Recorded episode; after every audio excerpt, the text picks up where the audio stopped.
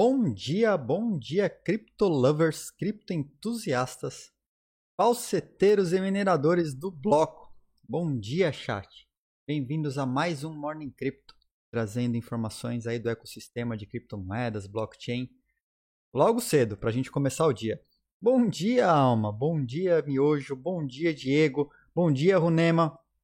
Bom dia, todo mundo que já chegou, caiu da cama logo cedo, né?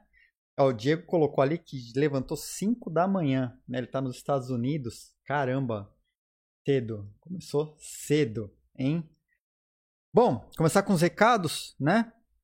Ó, assim que chegar a 150 aqui, ó, pode usar seu Amazon Prime para se inscrever no canal. É, você consegue se inscrever no canal gratuitamente ou fazer ou dar uma sub ou dar uma sub de presente, né? Que assim que a gente chegar a 150 a gente vai sortear a segunda Trezor. Ah, bom, vamos começar, vamos começar já o dia pagando, né? Vamos começar pagando. Ah, lembrando só, né? Esse sorteio aqui é só para os inscritos no canal. Né? A gente vai fazer igual fez da outra vez. Assim que o sorteio, assim que a gente chegar a 150, a gente abre por uma semana para a galera se inscrever no sorteio. E aí a gente faz o sorteio para quem está inscrito, tá? Bom, vamos começar pagando, vamos começar pagando. E a gente estava olhando do CryptoPunk, né? Cadê? Aqui, ó. A gente estava olhando esse CryptoPunk, né? O CryptoPunk 8348. Ver se ele foi vendido, né? De repente os caras colocaram um valor tão alto lá para venda dele. Será que andou essa venda? Será que não andou essa venda? E aí? E aí? Né? Então vamos começar, vamos começar aí já. Que rufem os tambores e vamos descobrir o que que deu, hein? Vamos descobrir o que que deu. E aí? Não foi vendido, não foi vendido. Era muita, era muita grana, né? 60 mil Ethers. 60 mil Ethers. Então não foi vendido. Não foi vendido. Como não foi vendido, ó, estou escolhendo o vencedor aqui, né? Não foi vendido, não foi vendido. Essa estava fácil, né? Essa foi, foi de boiada aí. Essa foi fácil. Então, tá pago. Paga marreco, passem seus bloquitos e tá pago. Tá? Tá pago? E eu já vou fazer o seguinte. Eu, eu vou fazer diferente hoje. Eu vou abrir nesse momento. Vou abrir nesse momento. Cadê aqui, ó? Sorteio. Durante, aí eu vou abrir por uns 10 minutos né, uns 10, 20 minutos, vou por 30 minutos, vai, vou por 30 minutos, para fazer o sorteio aí de 100 sats, né, para a gente fazer uma, uma experiência. Aí, vamos, vamos abrir o, o, sorteio, né, de 100 sats. Só que a gente vai fazer, vou deixar aberto aí por uns 30 minutos, né, então, ó, sorteio de 100 sats. E aí, dessa vez, dessa vez, ao invés de colocar o QR Code na tela, ou colocar o link, eu vou fazer um sorteio igual a gente fez na sexta-feira, né? Só que ao invés de 10 mil sats, vamos fazer de 100 sats. Sorteio relâmpago, né? Então é só a regra, a única regra é estar inscrito nesta promoção. Vou por aqui sorteio relâmpago. 100 sats. Sorteio relâmpago, vou apagar isso aqui. Deixa eu ver se eu acho uma imagem para isso. Precisava ter uma imagem, né? Precisava ter uma imagem. Achei a imagem. Tem uma imagem aqui, tem uma imagem. Então, primeiro bilhete grátis. Pode comprar um bilhete extra, máximo de 10 bilhetes. Subscribers, quem está inscrito tem duas vezes mais chances de ganhar. E a única regra é estar inscrito nesta promoção. Deixa eu só ver se não errei nada. Sorteio relâmpago de 100 sats, parará, parará, parará. Tá aí, tá no chat. Deixa eu pôr na. Ah, tá na tela já aqui, ó. Já entrou. Já entrou na tela, ó. Cadê, cadê, cadê, cadê? Aqui, ó. Aquilo tá apago, tá aí, tá na tela. Sorteio relâmpago de 100 satoshis, tá? Vou deixar aberto aí por uns uns minutos aí. Aí quando chegar lá pro meio do do, do Morning Crypto. Aí eu já fecho, faço sorteio, aí depois é só me passar o, só me passar o invoice, tá? Para 100 sats. E aí eu já mando 100 sats. Então, lembrando, né? Até para a gente incentivar o uso da, da Lightning Network, você precisa ter uma wallet Lightning Network aí com você. Eu tenho recomendado a Blue Wallet, mas pode ser a Wallet of Satoshi, pode ser, deixa eu ver que eu baixar uma porrada aqui no meu celular para testar. Pode ser a Moon, pode ser a Eclair, pode, cadê a outra? Era ah, mas não quer, não quer erro, quer uma wallet fácil de usar, vai para Blue Wallet. Vai para Blue Wallet que aí você pega a seed da sua da wallet Bitcoin, guarda a seed da wallet Bitcoin para fazer backup e faz backup da wallet da wallet da Lightning Network também que não tem erro, né? Aí você não corre o risco aí de ah, perdi o celular, perdi o satoshis, né? Perdi meu Bitcoin. Não, você consegue fazer backup de tudo, né? Vai, mas não deixe de fazer backup. Não deixe de fazer backup vai na wallet do Bitcoin, lá na sua Blue Wallet, pega a seed e guarda. Vai na wallet do, da Lightning Network, faz backup dela. Ele deixa você, é, ele te dá uma, um QR Code e depois você usa aquele QR Code para restaurar o, o canal, né? Então, assim, adianta, aí você vai lá, ganha o Satoshis, né? Tem a galera que vai ficar tá ficando rica de Satoshi aí, tá bombando de Satoshi, vai lá e perde a wallet, porque roubaram o celular, né? O cara perdeu o celular, deixou cair na privada, sabe como é, né? Se a gente conhece os falseteiros aí do bloco. Então, assim, né? Backup, backup sempre é bom. Beleza? É, se passar invoice de 100 Satoshi, tá banido. É. pode mandar invoice por onde quiser. Pode mandar por aqui, pode mandar no Twitter, pode mandar invoice depois onde quiser. O vencedor, né? vencedor. Deixando claro aqui, porque, né, para evitar aí interpretações equivocadas, né? quem faz, quem faz isso, né, Gaut? Que coisa. Bom, vamos lá, vamos lá. Então tá aberto aí para o sorteio relâmpago do 100 Satoshis. A galera já está se inscrevendo. Vou pôr o link da página pública no chat também aí, né? De repente a galera quer entrar no link aí. Tá o link aí. Você pode se inscrever e daqui a pouco eu faço o sorteio. A hora que falar, ah, vou fazer o sorteio, eu vou lá e faço. Tá? Já sorteio e já manda o invoice, a gente já manda o Satoshi. Então hoje não vai ser pela Lightning Gifts, vamos fazer pela vamos fazer aqui pelo pelo String Elements mesmo. Beleza? Bom dia, bom dia. Bom dia, Ronei. Bom, vamos falar aí sobre lei dos Estados Unidos, a, a a nova projeto de lei de infraestrutura nos Estados Unidos que será votado hoje.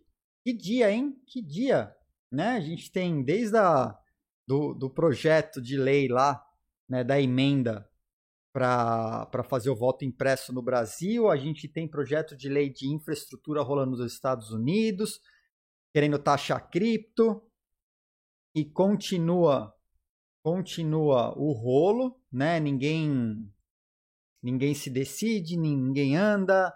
Então, assim, hoje, hoje a coisa. Hoje vai. Hoje vai. Hoje vai. Né? E quinta-feira, call confirmada.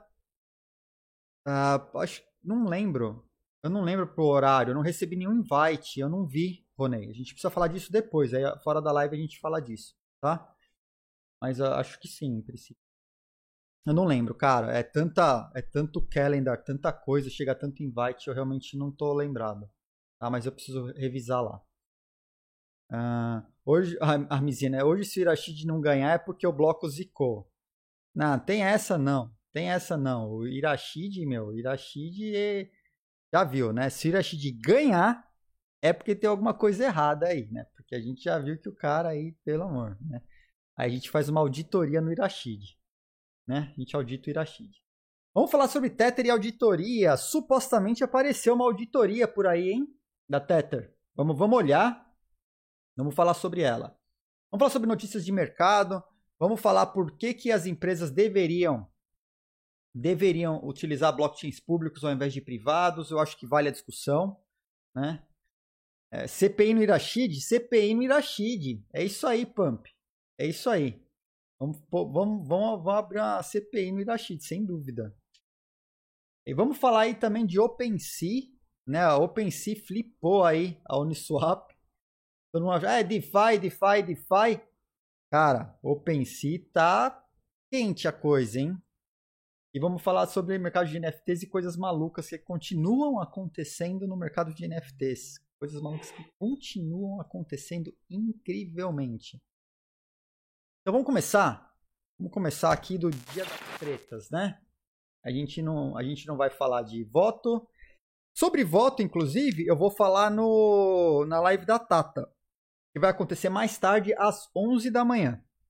Então lá no canal dela, eu inclusive postei o link no Twitter. Deixa eu recuperar esse link do Twitter, que ela postou também. Eu vou pôr no chat, tá? Porque tem gente aí que de repente não usa Twitter tal. Mas tem. Cadê? Vamos, vamos, vamos encontrar. Vamos encontrar. Aqui, ó. Já tá, ela já até, ela já até abriu a chamada para para isso aí, parece. Eu sei que vai ser, não, não abriu não. Abriu? Não abriu. Eu sei que vai ser aqui, ó. Vai ser aqui. Tá no chat, hein? Tá no chat. Então, hoje lá, lá com a Tata a gente vai falar sobre aplicações de blockchain e vamos falar também sobre eleições. Vamos retomar o tema de eleições, falar um pouquinho lá, tá? É... Bom dia, Inácio. É verdade, Santiago Nakamoto, né? La garantia sou eu. Então tá aí o link aí, mais tarde, né, 11 horas, a gente vai vai lá na, falar falar lá sobre eleições e vamos falar sobre o projeto de lei, né? Então o pessoal fez vários ajustes aí durante o final de semana, os, os senadores, né, colocavam no Twitter falando, olha, estamos trabalhando há mais de 30 horas para resolver e não sei o que, trabalhando para vocês e tal, né? senador reclamando que trabalhou 30 horas. E que, né? Isso aí, toda vez que eu, eu lembro, né? Dose, né? Política é outra classe, né? Política é outra pegada.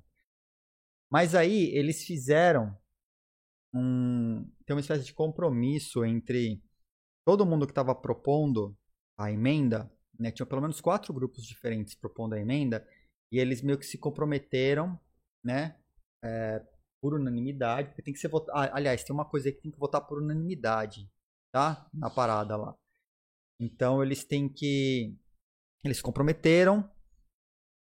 É, ninguém iria se opor para isso entrar e ser votado, porque se não houver unanimidade, parece que a coisa não anda, né? Aí eu, eu, tinha até, eu acho que eu coloquei depois aqui, ó um servidor já falou que não, que ele quer fazer alterações lá. Num. Cadê aqui, ó? Uma emenda para aumentar os gastos com os militares. E aí, aí não teria uma votação unânime. Aí o bicho já pode pegar e dar água, sabe? Então os caras são dose, né? Parece, né? A gente vê o Brasil, acha que só o Brasil é bagunçado, lá também. Então, assim, o pessoal trabalhou, estão esperando uma votação é, para alteração é por unanimidade, né? Ah, pelo menos houve consenso entre os senadores que estavam colocando a, as propostas em relação a blockchain, criptomoedas, o que é broker, o que é validador, o que é a parte da mineração, excluir mineração, excluir, excluir os desenvolvedores, né?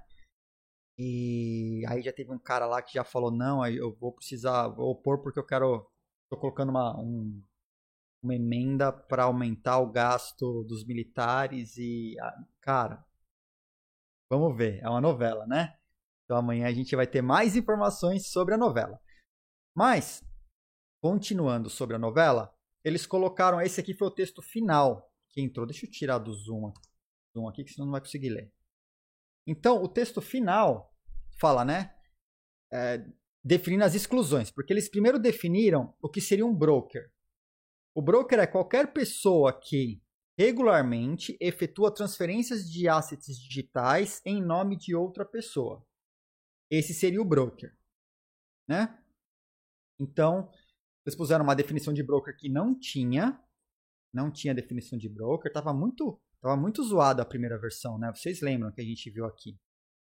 E, então definiram o que seria um broker. Né? Por quê? Porque se essa pessoa está pegando o seu dinheiro e fazendo transferência de asset em seu nome, aí ela vai pagar taxa. Tá? Quem que vocês conhecem que é broker aí? Exchange. Exchange é broker. Ah, mas eu compro no peer-to-peer, -peer, ele é broker? Não, não é broker. Ele não está fazendo transferência em seu nome. Quando você compra um asset, você está comprando do P2P, né? Do P2P. E balcão OTC? Balcão OTC é broker? Poderia ser considerado broker, né? Porque é, você vai lá no balcão negociar, você fala, quero comprar. Aí ele vai lá, se ele não tiver, ele vai achar com alguém e vai encaminhar. Então pode ser que tenha uma janela aí para o OTC para dar uma sacaneada no OTC.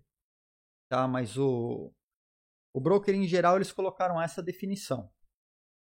E aí eles vieram para as exceções, para porque eles chamam de validadores e desenvolvedores de software e hardware, né? Então eles colocaram lá que validar é exceção, né? Exceção é validar as transações de ledger distribuídos sem prover outras funções ou serviços. Vocês viram que tiraram os protocolos falando de proof of stake, proof of work, né? Ficou bom? Não, a gente vai ver por que, que não ficou bom ainda, né? E o outro é vender hardware ou software com a única função de permitir que pessoa, as pessoas controlem as private keys que serão usadas para acessar seus assets digitais no ledger distribuído. Essa linha também é meio tricky. A gente já viu sobre é, a gente viu, falou sobre ela ontem, só que ela não sofreu mudança, sofreu a primeira, né? Teve nada nada muito grande de alteração nessa B. Na A, sim. O Node, quando a gente roda um Node, a gente já viu que o papel do Node é validar transações. Né? O papel do Node é validar transações.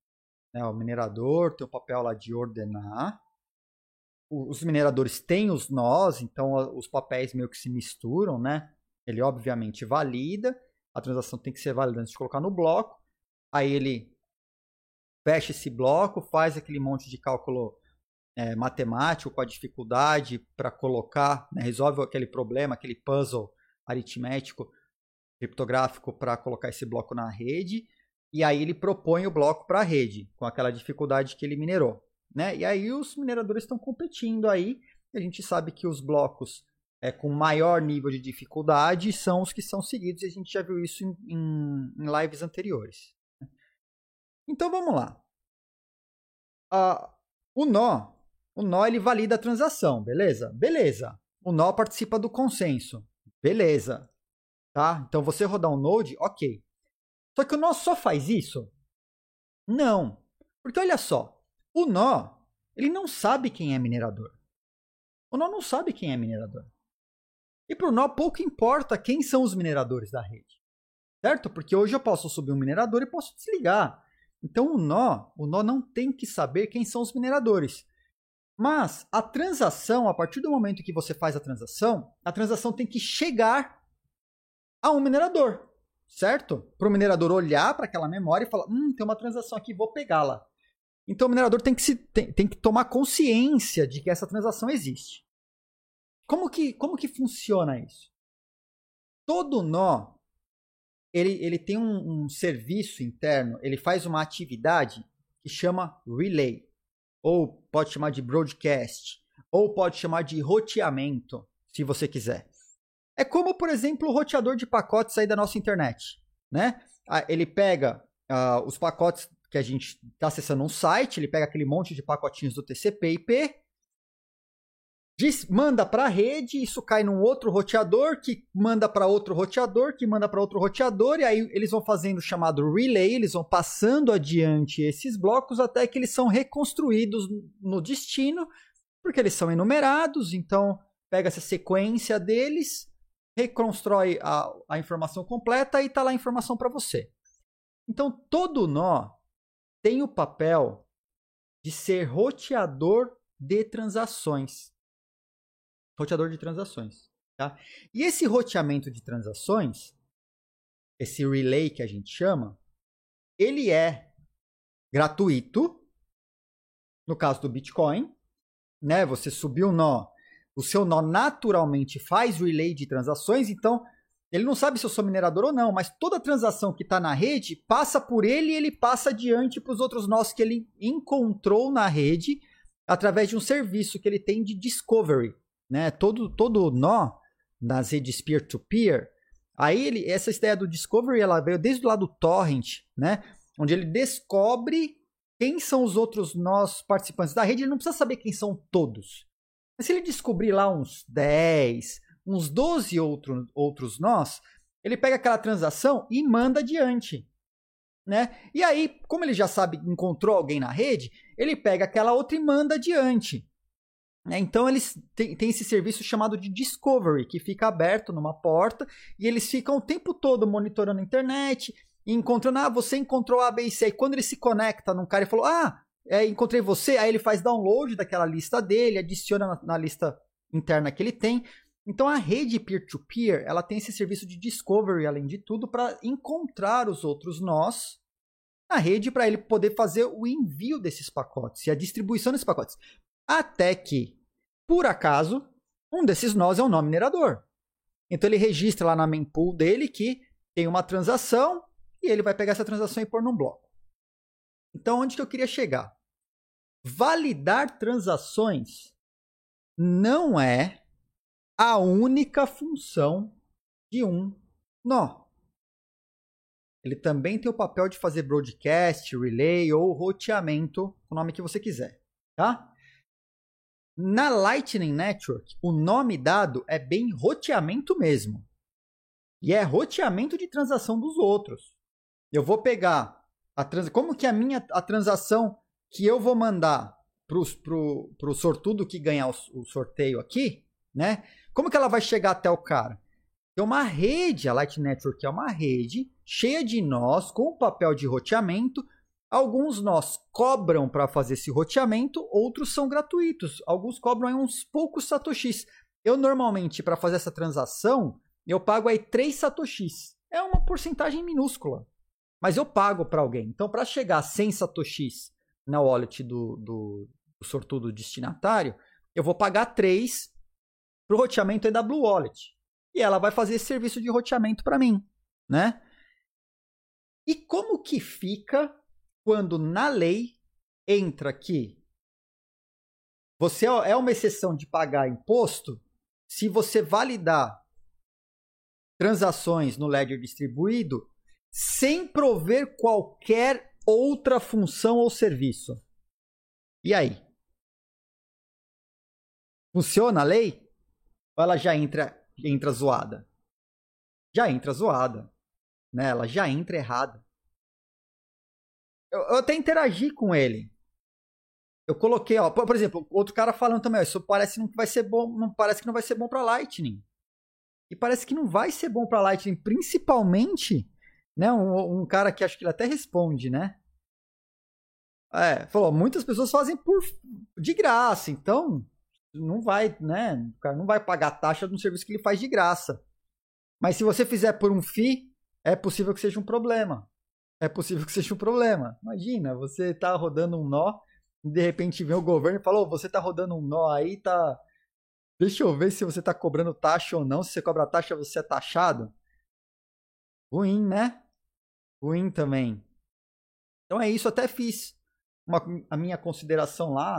Óbvio que os caras estão em outro nível lá, né? Também não sou cidadão americano, né? Meu, não tenho, não tenho um vasto inglês para ficar em grandes discussões. Os caras não estão participando diretamente como eles estão desenvolvendo lá, mas coloquei minha consideração, rodar um nó, além de validar transações e blocos, que não são só transações, mas valida também o bloco quando o bloco volta, também fazem relay ou, ou as roteia, né? De graça ou recebendo FIIs. Então, mas, é, eu, o Nomad colocou ali no chat, né? Roteamento não rende nada para os nós. Para render algo tem que ter uma liquidez absurda. Rende menos que poupança, é puro altruísmo. Cara, eu concordo com você em gênero, número e grau. Eu pagar 3 satoshis pro roteador, o que que são 3 satoshis, cara? Não é nada. Tipo, o cara tem que ter um volume monstruoso. Monstruoso. Mas o problema, a questão aqui é a criação de uma lei, de novo, né? É os caras discutirem, gastar capital intelectual e ficar lá discutindo, e quatro senadores, quatro propostas e um monte de gente envolvida tal. Aí falam, essa é a nossa versão final, a gente sabe que ela não tá boa, mas é a que vai porque vai. E vai assim, sendo que é característica intrínseca dos nós fazerem o serviço de broadcast, de relay das transações, porque na lei tá lá, sem prover outras funções ou serviços. A partir do momento que isso tá na lei, pega os cabeça de bagre lá é para vir encher o saco, o cara vem, cara, olha, você tá só validando transação? Ah, não, seu nó envia a transação pro outro, mas não, tá na lei, ó, tá na lei. E aí pega aqueles cara que só segue cartilha, que a gente sabe que existem e não são poucos. Aqui na Estônia, cara, aqui não tem jeitinho. Se o cara olhar e falar, cara, não tá escrito, ele não faz. Criatividade zero, não tem, não tem é, ah, é, é, é subjetivo. Não, não é. é. Cara, ou, ou é ou não é. é. É cultura estoica, cara. Não tem essa. Né? É tenso, cara. É tenso. Porque isso afeta, como você disse aí, afeta qualquer full node. Não precisa nem ser full node. Qualquer node que faça relay. Não precisa ser full né? Não precisa ser full. Cabeça de bagre, ótimo. Chat, muito boa. Cabeça de bagre foi ótimo. Então, assim, a gente. A gente lamenta. Continua tentando contribuir com alguma coisa. Mas vamos ver o que vai sair, né? Amanhã a gente vai. Amanhã a gente vai ver o que vai sair disso aqui. Eu já comentei ontem, né? É, acessar digital assets com a chave privada não é a única coisa que o software da wallet faz. Não é a única coisa que, a wallet faz. Ela não acessa só, né? Ela assina, ela transfere, ela movimenta, ela manipula. Né? Então, se você faz vende hardware ou software, a única função de permitir as pessoas para controlar as private keys, eu não sei ainda se isso está correto. Porque você só não controla. A, é, você controla as private keys usadas para acessar seus digital assets. Cara, a chave da minha porta, ela só abre a porta. Certo? Mas a private key numa wallet, ela não abre só a porta. Ela permite que você manipule o que está lá dentro. Né? Ela permite que você transfira, que você assine. E aí? Porque a coisa, você desbloqueia a coisa com a sua chave privada, né? E ela é usada para você poder literalmente manipular aquilo. Então eu fico na dúvida. Pode ser que meu inglês, é, talvez dentro da língua inglesa, o termo acessando digital asset seja suficiente, mas o pouco de conhecimento que eu tenho de lei e vivência me dizem que talvez não seja suficiente, que isso possa causar um problema mais para frente. Tá? Isso possa causar um problema mais para frente de interpretação. Você fala, cara, você usou a chave, a, a chave privada só para acessar ou para transferir? Ah, transferir não é, é acessar, cara. Não é. Você, você acessou e transferiu, mas aqui na lei tá só acessar. Você só podia ver. Você só podia abrir a gaveta. Você não pode mexer dentro da gaveta. Percebe? Percebe? Vamos, ao invés da porta, né? Vamos, vamos por a gaveta. A chave te deixa abrir a gaveta. Mas essa, se, se você mexer dentro da gaveta, né? E você usa a chave ainda para você mexer dentro dessa gaveta.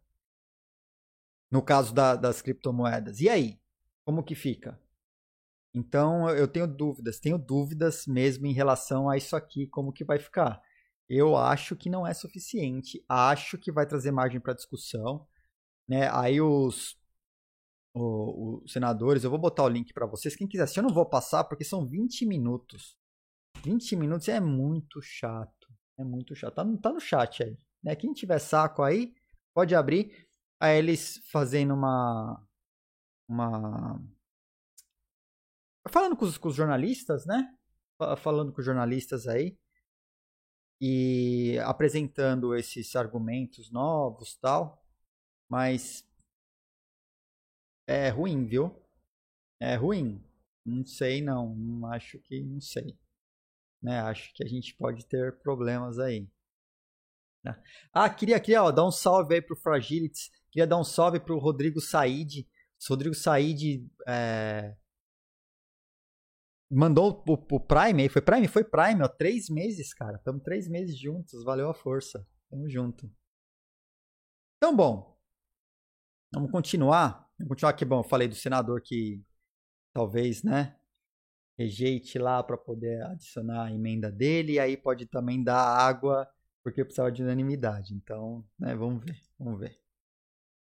Continuando, a, a Poloniex, a Poloniex, ela fez um acordo com a SEC, né, fez um acordo aí, e, está pagando lá mais de 10 milhões de dólares para deixar quieto um processo lá que dizia que eles estavam rolando, é, usando securities né, fazendo é, transações com securities lá. Negócio também antigo, antigo, isso é de 2017 também. Né? É, é, é, é mais novo do que o, o, outro processo da Tether com a Bitfinex, mas é de 2017, foi agora, ó. Os caras resolveram pagar 10 milha. Quatro anos depois. Faz tempo, hein? Então os caras caras é, fizeram aí, falaram que para eles tinha uma parte aqui, ó. A Poloniex escolheu aumentar os lucros ao invés de ter compliance com as leis federais de securities, né? Incluindo assets digitais que são considerados securities na sua exchange não registrada. E aí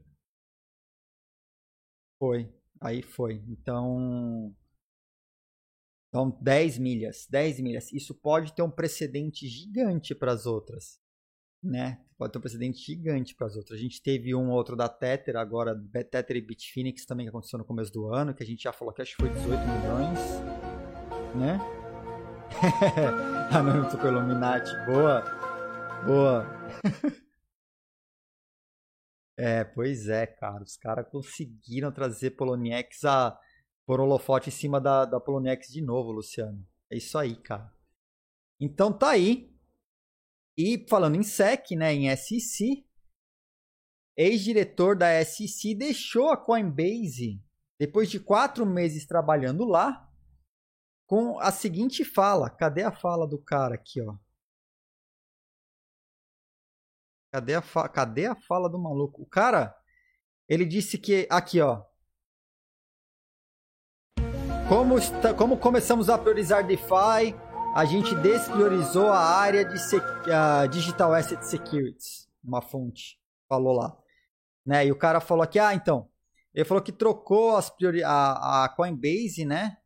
É, decidiu trocar as prioridades e se afastaram aí dos securities, dos digital assets. E aí o cara que era da SEC, que estava trabalhando na Coinbase, para colocar ela em conformidade com as leis de securities, pulou do barco. Pulou do barco. Então, aguentem, aguentem agora Coinbase também aí na onda de DeFi, né? Depois dessa história de USDC, você deixar o USDC lá e aí esse USDC se multiplicar aí, né? O valor de a taxa de 4% ao ano e parceria com DeFi e tal. Então, pô, o cara ficou meio pá, né? E aí resolveu pular fora do barco. A Coinbase, eu só acho que ela não sofre um processo como a, a Poloniex e a Bitfinex, assim, porque a Coinbase foi uma das primeiras exchanges reguladas do mundo, né? Eles e a Kraken foram as primeiras aí. Então os caras sempre, sempre trabalharam aí junto com a regulação. Mas, assim, os caras pula fora, meu.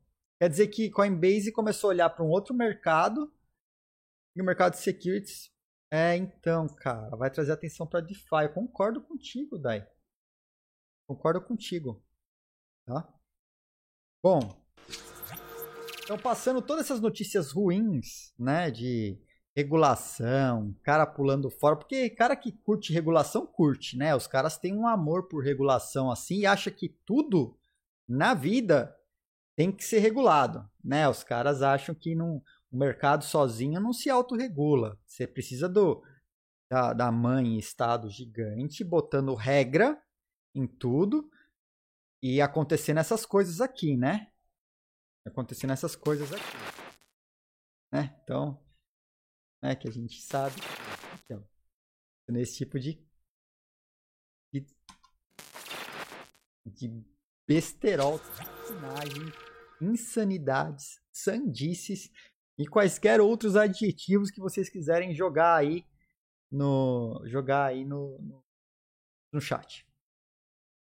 Mas, mas vamos falar de Tether, vamos falar de Tether e auditoria. De Tether e auditoria. Olha só que maravilha, hein? A Tether resolve ontem lançar um documento parecido com o documento da, da USDC, da Circle, revelando detalhes sobre as suas reservas. Pois é, meus amigos, a Tether, depois de milênios, era, mais, tá, tá, era esperada há mais ou menos 473 anos, ela resolve finalmente mandar para a gente, mostrar para a gente alguns números sobre reservas através, aqui é outro também, outro post, né? Então tá aqui, feita pela Moore, Moore Cayman, que é uma auditoria contábil é, lá das Ilhas Cayman, né? E mostraram. Eu tava olhando, assim, ok, ok, os caras, eles falam assim, olha, a gente examinou os documentos enviados, o relatório enviado pela Tether. Então, até 30 de junho, a gente viu que batem os valores. Né? Então, ele falou a quantidade de assets que eles têm, a quantidade de responsabilidade que é ele teria que ter é, no banco, né? Não explica direito as classes de assets, só fala que os números batem. O que está acontecendo? O que é, só para deixar claro, essa auditoria aqui, ela, ela, ela não limpa a barra dos caras sobre a investigação que está rolando do que eles fizeram ali entre 2015 e 2017. Então, aquilo lá continua rolando, né? Que foi os ultra pump do Bitcoin e que tudo, todos esses tether que eles botaram no mercado aí não tem explicação ainda. Isso aqui só está dizendo que em junho um relatório que eles forneceram bate. Aí o que, que acontece? Que me deixou com a pulga meio atrás da orelha, né? Vocês lembram que a Atlas, lá também teve um relatório lá, onde o, a, auditoria ela não auditou. Ela falou que o que eles mostraram batia. É isso que a auditoria lá da Atlas falou, que o que eles mostraram batia. O que foi mostrado pode ter sido fruto de, né, de uma inverdade. Que é isso que está sendo discutido na justiça. Mas relatório lá da auditoria da, da Grant Thornton que fizeram na Atlas era isso. Eles, a, a Atlas disse que tinha.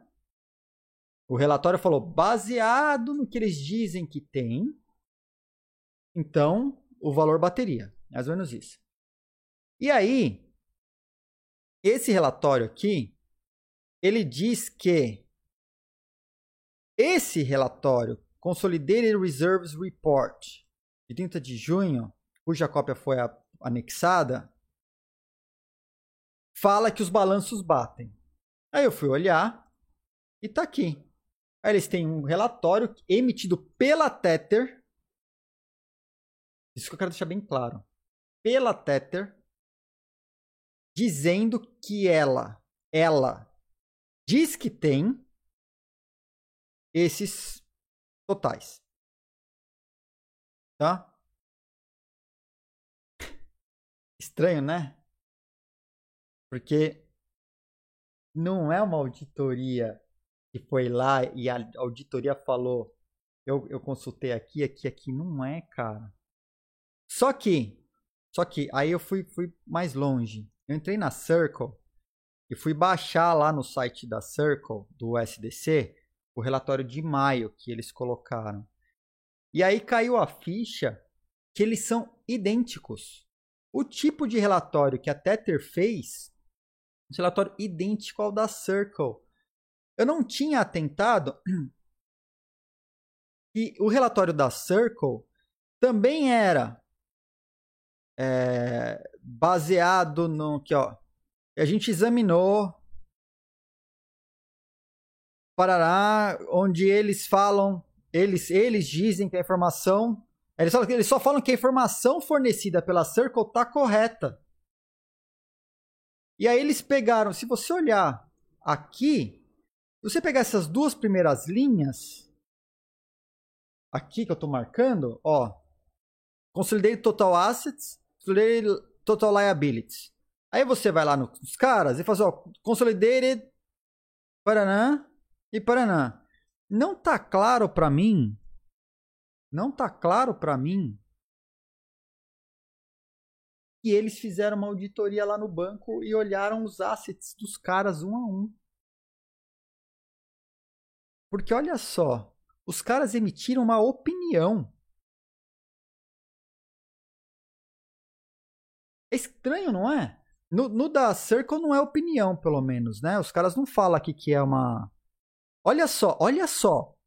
Aqui no da Circle, da Crantor, você fala, ó, a Circle é responsável pelas suas afirmações.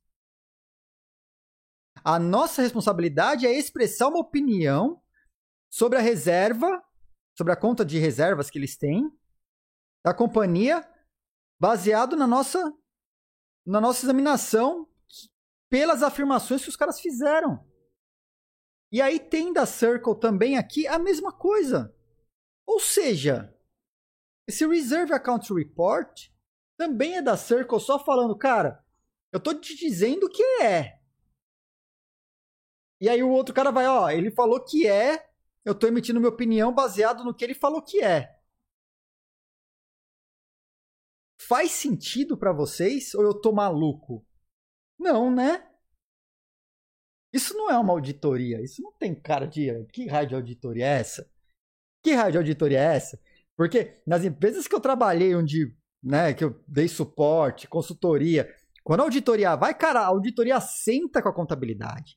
E, cara, é uma baita de uma pentelhação. Quer ver a conta no banco, quer ver cada extrato, quer ver cada coisa impressa, cada um. E aqui não. Não, cara, aqui é meu papel, ó, a empresa é responsável pelas afirmações que ela faz. Responsabilidade é expressar uma opinião sobre o relatório que os caras estão mandando. Cara, é. Não é incrível? É, o Luciano colocou, pode até ser uma auditoria, mas não é uma auditoria nem um pouco independente. É então, cara, tá mais pra auditoria de fachada. Aí, para mim, é o que foi meio que feito com a Atlas, não é meio que a mesma coisa? Tá, assim. Cadê os, cadê os detalhamentos? É esse o relatório? É só uma opinião mesmo? A Grant Thornton também tá nessas? A, bom, a Grant Thornton foi a que fez da Atlas, né? A Grant Thornton fez a da Atlas. É um contador, relatório de, de contabilidade independente. Cara, isso é, para mim é muito bizarro. Isso para mim é muito bizarro. É, não quero fazer nenhuma tempestade ou especular nada em cima, mas não é assim que eu conhecia quando os caras fazem auditoria, não.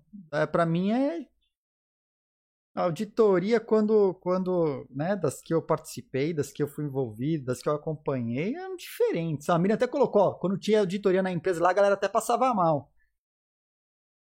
Pois é. Vi aqui, confio nos caras e dou fé. Tchau. Meus amigos, meus amigos. Eu acho que se é essa auditoria que está sendo feita nas stablecoins, espero que não. Espero que não. Mas tá facinho manipular o mercado com isso aí, né? Tá facinho, porque o cara joga a bola pra frente, dá uma igual a da Poloniex aí, e depois paga a multa. Pô, não é fácil pagar multa assim, cara. Você, olha, olha só. Vou montar uma stablecoin agora. Direi que eu tenho recurso em banco. Porque a gente sabe que a Tether ou, ou mesmo a USDC eles dizem que tem, né? Aí, eu digo que eu tenho no banco. Aí eu pego lanço a stablecoin. Pego a stablecoin para mim, um monte, vou lá e compro uma porrada de Bitcoin. Vamos pro Bitcoin e compro Bitcoin. Eu tô imprimindo, tô imprimindo, né? Tô imprimindo, tô comprando Bitcoin. Aí chega para mim os caras lá daqui cinco anos, quatro anos, né? Vamos falar da Polônia, quatro, daqui quatro anos. Só com o Bitcoin que valorizou, eu posso fazer isso só uma vez. Eu faço isso hoje. Faço isso hoje. Eu vou lá e compro 200 Bitcoin agora, né? Vou lá e compro 200 Bitcoins. Daqui cinco anos, meu amigo, pode ser que o Bitcoin esteja, sei lá, em Marte, junto com, com o Elon Musk. Em Marte. Esses 200 Bitcoins, eles vão falar, ah, então paga aí 10 milha. Paga aí 100 milha. Eu vou falar, pago. pago. Pode ser que seja uma porcentagem tão minúscula da riqueza toda que eu gerei lá atrás, eu falo, cara, não é negócio fazer um stablecoin desse jeito? Cara, que negocião, cara, assim é fácil. Porque, né, teoricamente, porque quando descobrirem que eu tava mentindo, vai falar, putz, cara, você mentiu lá atrás pra gente. Você vai. Paga aí. Pago. Pago, pago rindo ainda. É, deve ser o que os caras estão fazendo, né? Deve estar tá rindo na cara da galera, porque. Minha nossa. Então tá aí, eu acho que é um, uma, uma, um sinal vermelho, amarelo, vermelho, pra gente ficar atento e acompanhar. Né? Eu, eu, eu trouxe isso porque, cara, é, um, é, um, é uma impressão que eu tive de que alguma coisa tem errada nesse formato. Eu posso até pegar uma mais antiga aqui. Vamos pegar, sei lá, uma outra que a gente tinha visto é, diferente. Vamos pegar de janeiro? Vamos abrir de janeiro aqui. Mesma coisa, né? Ó elas falam que examinaram as afirmações de que uh, as informações da companhia parará, parará, e também que uh, as afirmações de que a reserva acompanhando blá, blacklist, blá. Aí diz que a Circle é responsável pelas suas afirmações, que a nossa solidariedade é expressar opinião sobre baseado nas nossas no que a gente examinou. E o que ele examinou, eles anexam e é esse anexo deles dizendo que, olha, nem tem, nem tem no mais novo. Tem isso aqui? Deixa eu ver. Cadê, cadê? Esse é um. Ah, não, aquele. Peraí, peraí. Vamos ver se a gente acha as mesmas informações. Assets. Ah, tá. Eles têm aqui uma tabelinha, né? Falando que seriam commercial papers que não declaram que papéis são esses que eles listaram tokens que foram blacklistados. Também fala de tokens que foram blacklistados, tal. Aqui não tem como tabelinha. Cara, eles seguiram a mesma coisa. Provavelmente a Tether falou: "Ah, meu, os caras estão fazendo assim, faz igual, aí depois a gente resolve". Eu não, eu não, sim. Por quê? E por que eu trago isso? Porque a, a, a Circle Deixa eu achar. Perdi. Cara, perdi o outro. Queria falar da Circle. Aqui, ó. Olha os planos da Circle. Se tornar a reserva nacional de dinheiro digital. Olha isso. Vou colocar, vou colocar os links aqui no chat para vocês, tá? Ó. Então tá aqui o relatório da Tether. Aqui o relatório da Tether. Tá? Os do SDC eu vou deixar aí no chat também. Aí quem for contador, auditor, quiser dar uma olhada nisso aí, ver, né, qualquer coisa, compartilhar as informações aí com a gente depois nos outros Morning Cryptos, ou mesmo no Twitter, tamo aí. A gente traz aqui para discutir. A ideia é discutir mesmo, trazer essas, trazer essas incongruências, para falar é, falar difícil, né? Trazer essas incongruências e discutir as, as incongruências aqui. Mas olha só, a Circle está trabalhando junto com o Tesouro e o Fed para se tornar uma reserva nacional de dinheiro digital, meus amigos. Isso para mim é um alarma, é um alarme gigante. Isso é super alarmante esse tipo de coisa acontecendo, porque ela vai entrar para o hall das empresas que imprimem dinheiro junto com o governo. Será que os caras vão tentar flipar? Olha só, olha só. Ao invés de. Não sei, estou especulando. Ao invés de lançar o dólar digital, nesse acordo com o Fed, com a reserva, com o Tesouro Americano, os caras virarem o dólar digital? Será que eles vão tentar passar a perna na Tether e se tornar o dólar digital, é, com todas as aspas, oficial? A pergunta, é, olha só, porque esse movimento dos caras de se juntar, né, se aproximar do Fed, do Tesouro e outras instituições do governo americano para se tornar uma reserva nacional.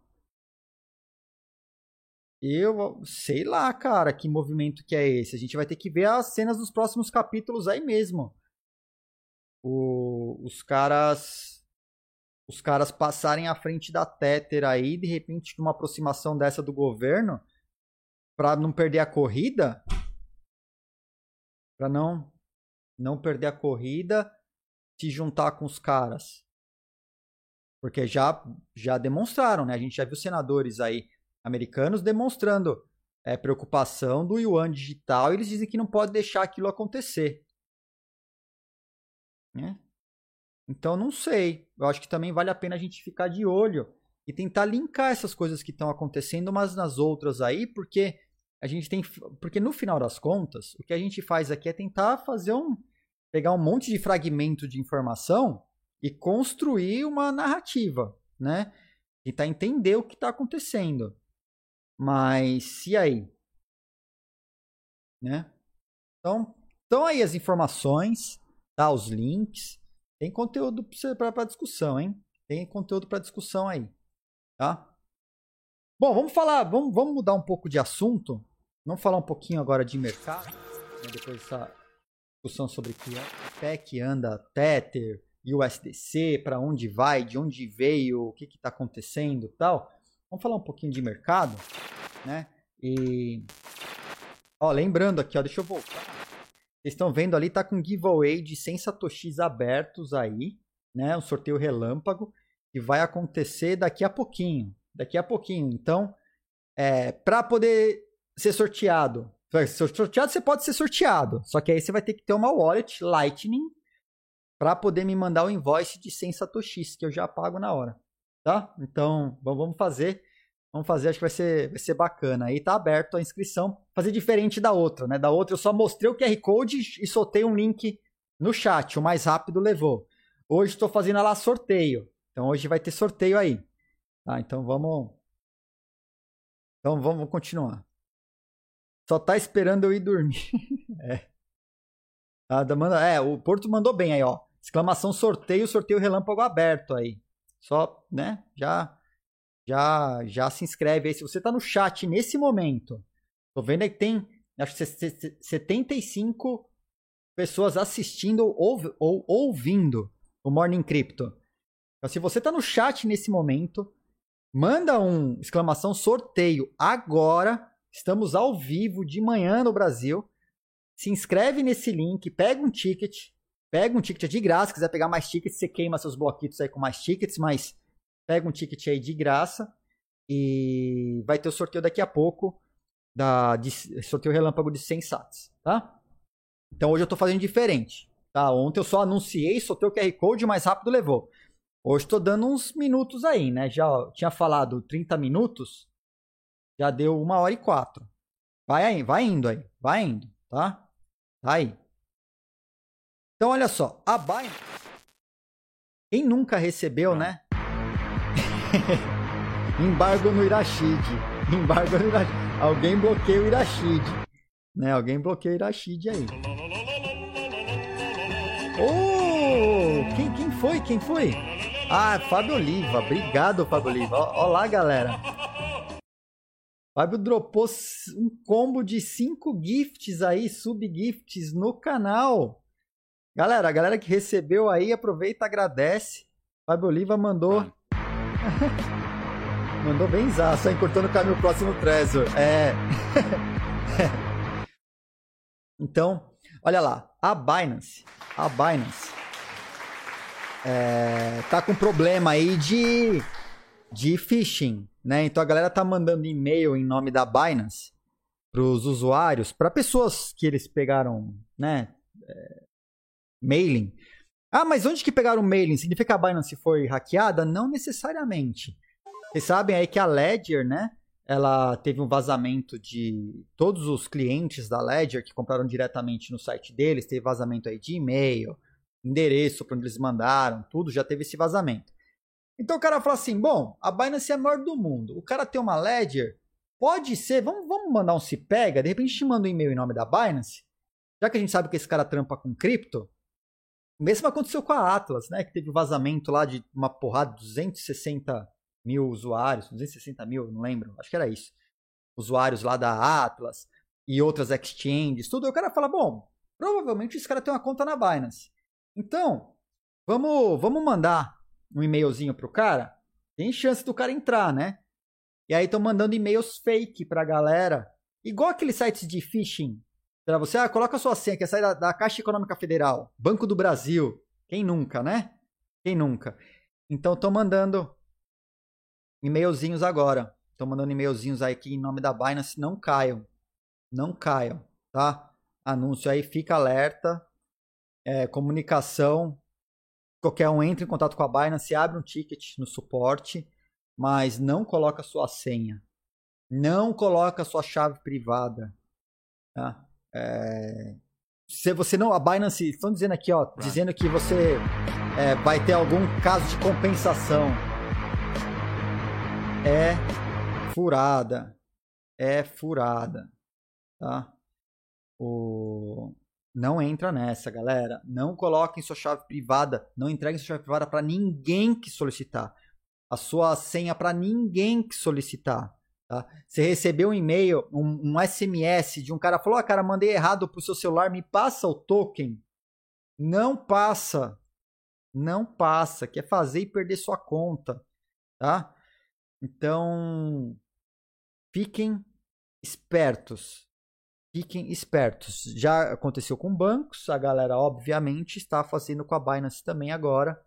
Então não percam seus riquíssimos satoshis para é, fraudadores, scammers, caras que vão te sacanear aí. Tá? Cuidado, cuidado. O tempo todo. Tá? Não confie em ninguém.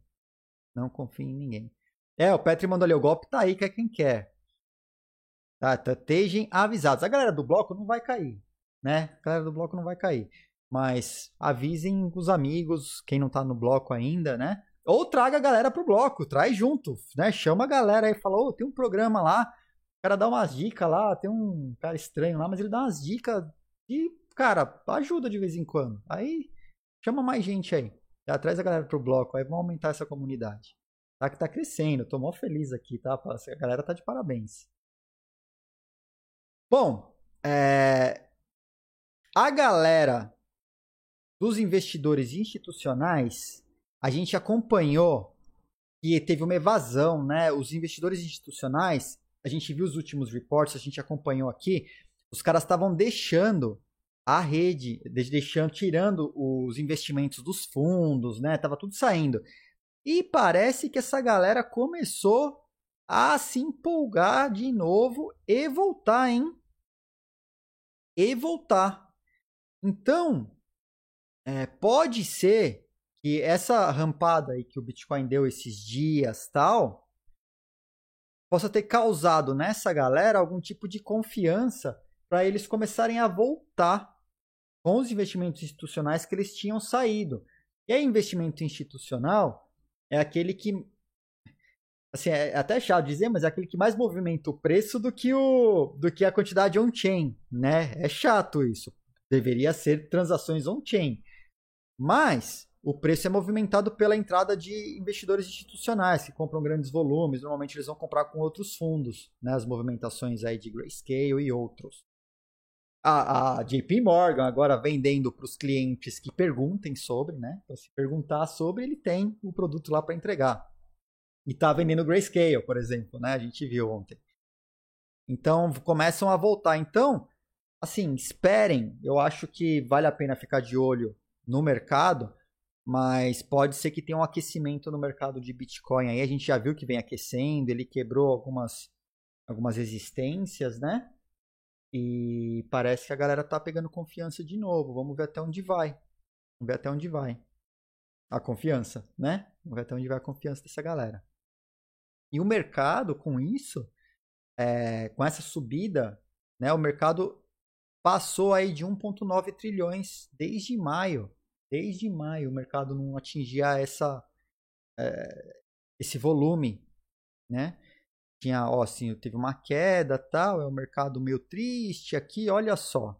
De julho para cá, do meio de julho para cá, parece que o mercado voltou a ter confiança. A gente sabe que tudo isso é muito puxado pelo Bitcoin, né? Agora a gente vê, então, tem relação direta com as mineradoras se, se realocando, estabilizando, a dificuldade voltando a subir.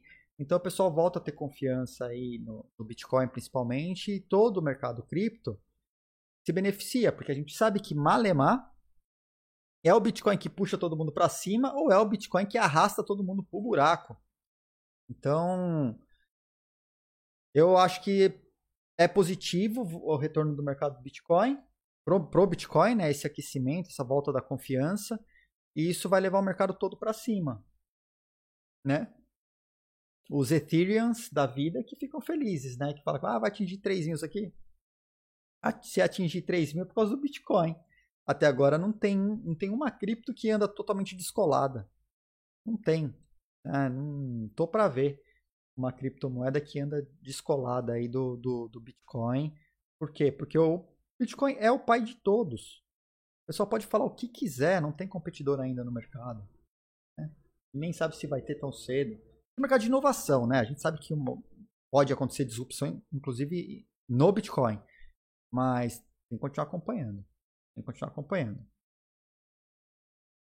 Bom, olha lá. E aí a Coin Times mandou um texto, mandou um texto interessante, né? Aí de mais de 20 bilhões apostados na, no Ethereum 2.0. E eu achei, eu achei, eu peguei, eu peguei porque eu achei, achei legal a pegada dos caras. Eu achei legal a pegada, a pegada dos caras. Não é que estão fazendo stake, não é que estão investindo, não, o cara foi na lata, assim. Mais de 20 bilhões são apostados, né? Eu gostei disso, eu gosto disso, eu gosto. Não é por causa de causar intriga, porque é o termo correto, ainda é, ah, é investimento de alto risco. Assim, é que tem uma linha tão tênue entre o investimento de altíssimo, altíssimo risco, porque tem o alto risco, né? Tem o, o nada conservador, que ainda é investimento. Vai ter uma linha tão tênue entre o investimento de altíssimo risco e o cassino e a aposta. É, tem uma linha tão tênue ali. Eu achei, achei, achei interessante, né? E aí ele trouxe, né? 6,5 milhões de moedas do Ethereum foram bloqueadas em contratos de depósito tal, que a gente já vem acompanhando. Então hoje, quando entrou lá na, na Beacon Chain, tem lá mais de 6,5 milhões de moedas. Então, olha lá, total, né, mais é 6.59, é o nível mais alto já registrado. Bom, 6.59, 6.6, para vocês terem ideia em grandezas do quanto ontem a gente falou sobre riquezas, né? A gente a gente a gente falou sobre gente rica no Ethereum, as coisas que aconteceram lá no início, tal, que o cara não estava errado, ele pode ter ampliado um pouquinho, mas ele não estava errado, tal. É, para vocês terem ideia de grandezas, no ICO do Ethereum, eu fui atrás da informação hoje cedo porque eu não lembrava direito. Não, na minha cabeça não estava não tava claro. Eu tinha esquecido. Tinha esquecido. Né? Aí fui buscar. foram 60 milhões de moedas vendidas. Então teve um pré-mine. Né, vamos, vamos considerar que foi o primeiro pré-mine que foi aceito pela comunidade, porque todos pré-mine antes a galera né, destruía. Então, 60 milhões de moedas foram vendidas e 12 milhões de moedas ficaram para os devs. 12 milhões de moedas ficaram para os devs.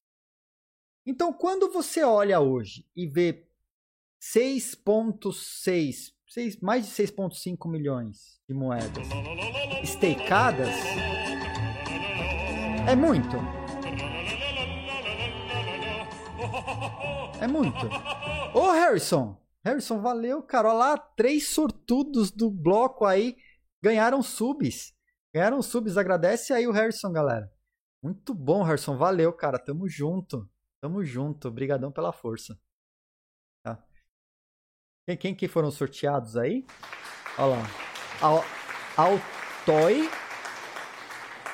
Felny e Milmai. boa, boa. Chuva de presentes. Cara, que maravilha, ó. Já estamos a 13% aí da próxima Trezor. 13% da próxima Trezor, que legal. Legal. Então os caras, eles. É... Eu também achei demais aqui. Em um modelo de prova de aposta. POS, o Proof of Stake, virou prova de aposta no texto da CoinTimes. Eu vou colocar porque. Porque assim, né? O cara, o cara. Eu nem vou perguntar se o cara é um maximalista aí Bitcoin é maximalista tal, né?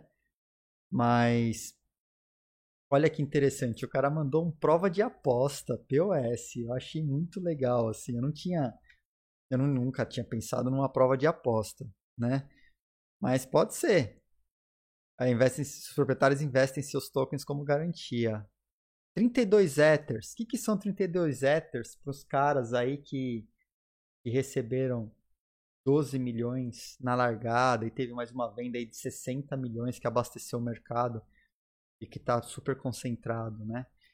Então, por isso que o pessoal fala, né? Os caras estão mudando, é uma rede para os caras que fizeram muita riqueza lá no começo, na largada, né? De um dia para o outro.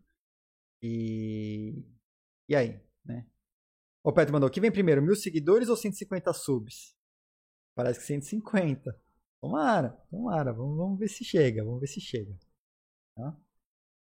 Então, achei legal esse post aqui. E também é, lembrei que eu não tinha informação. Ontem eu falhei com a informação, né? Eu não lembrava quanto que tinha sido o pré-mine do, do Ethereum. Aí eu fui dar uma olhada lá. Então foi 72 milhões. Então quando perguntarem, ah, mas o Ethereum teve pré-mine? Teve. Quanto? 72 milhões. 12 milhões ficou só para os devs e 60 milhões eles puseram no mercado à venda, né? Levantaram na época o equivalente a mais ou menos 36 milhões de dólares, mas aí teve um crash no Bitcoin, caiu pela metade. Eles conseguiram sacar 18 para desenvolver o projeto. E aí a gente vê os outros projetos acontecendo. Isso é uma discussão que eu sempre trago. Aí você vê os projetos levantando, ah, vou fazer o, um, o browser, né? Por exemplo, o Brave. Levantaram lá 35 milhões em 30 segundos para o Brave Browser. É, levantaram os 35 milhões. O Ethereum está fazendo tudo o que eles fizeram. Tudo bem, receberam aportes depois, tá? Receberam aportes depois. Mas com 18. Então, até para você questionar a, a, os volumes. Os volumes. Para você fazer um bom projeto, ou fazer um projeto como o Ethereum faz, Quanto de dinheiro é necessário? O alemão, os caras pode. Tá, tá, tem um monte de discussão se vai virar o proof of stake, tempo que tá levando, a, o consenso quebrado dos caras, que a gente viu lá que tem a galera que manda, né, que faz as regras tal. Tem os trabalhadores, tem a classe de trabalhadores, a classe dos, dos criadores de regra tal. Cara, pode ter um monte de coisa errada. Mas que Malemar tem inovação aí, tem. Não dá para questionar. Tem inovação.